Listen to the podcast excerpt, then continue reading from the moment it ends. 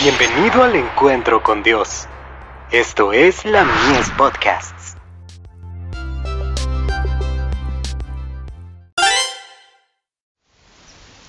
Cada día con Dios. Santificación genuina. Y decía a todos, si alguno quiere venir en pos de mí, niéguese a sí mismo, tome su cruz cada día, y sígame. Lucas 9, verso 23. El lunes pasado la reunión comenzó a las cinco y media en la carpa, Hablé durante 30 minutos acerca de la necesidad de practicar economía en la indumentaria y los gastos. Existe el peligro de que nos volvamos desordenados y descuidados en el manejo del dinero del Señor.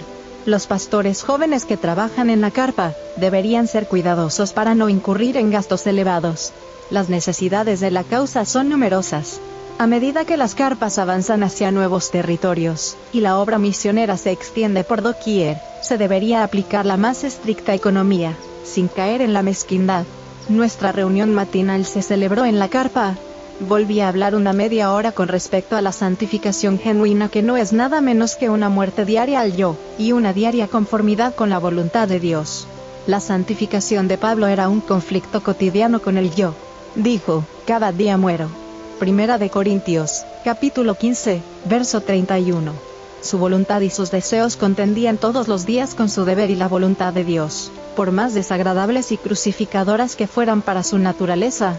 La razón por la cual tantos en esta época de la historia del mundo no progresan más en su vida espiritual, consiste en que consideran que su propia voluntad es la de Dios. Hacen exactamente lo que quieren y se ufanan de que están haciendo la voluntad del Señor se complacen plenamente y no tienen conflictos con el yo. Al principio muchos combaten bien contra los deseos egoístas de obtener satisfacciones y comodidad.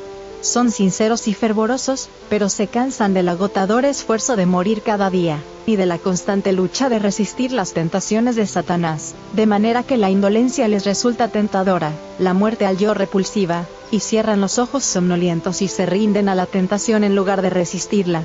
Los pecados de moda, y el orgullo de la vida, no parecen tan repulsivos. La palabra de Dios no transige con los que se conforman con el mundo. El Hijo de Dios manifestó que podía atraer a todos los hombres a sí mismo, pero no vino a adormecer al mundo, ni a enviar paz, sino una espada.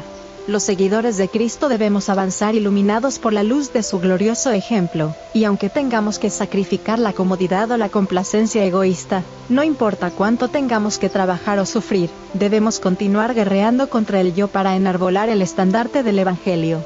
Carta 49, del 30 de agosto de 1878.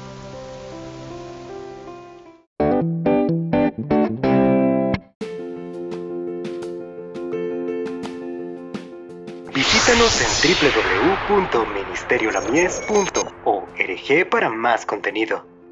Dios te bendiga.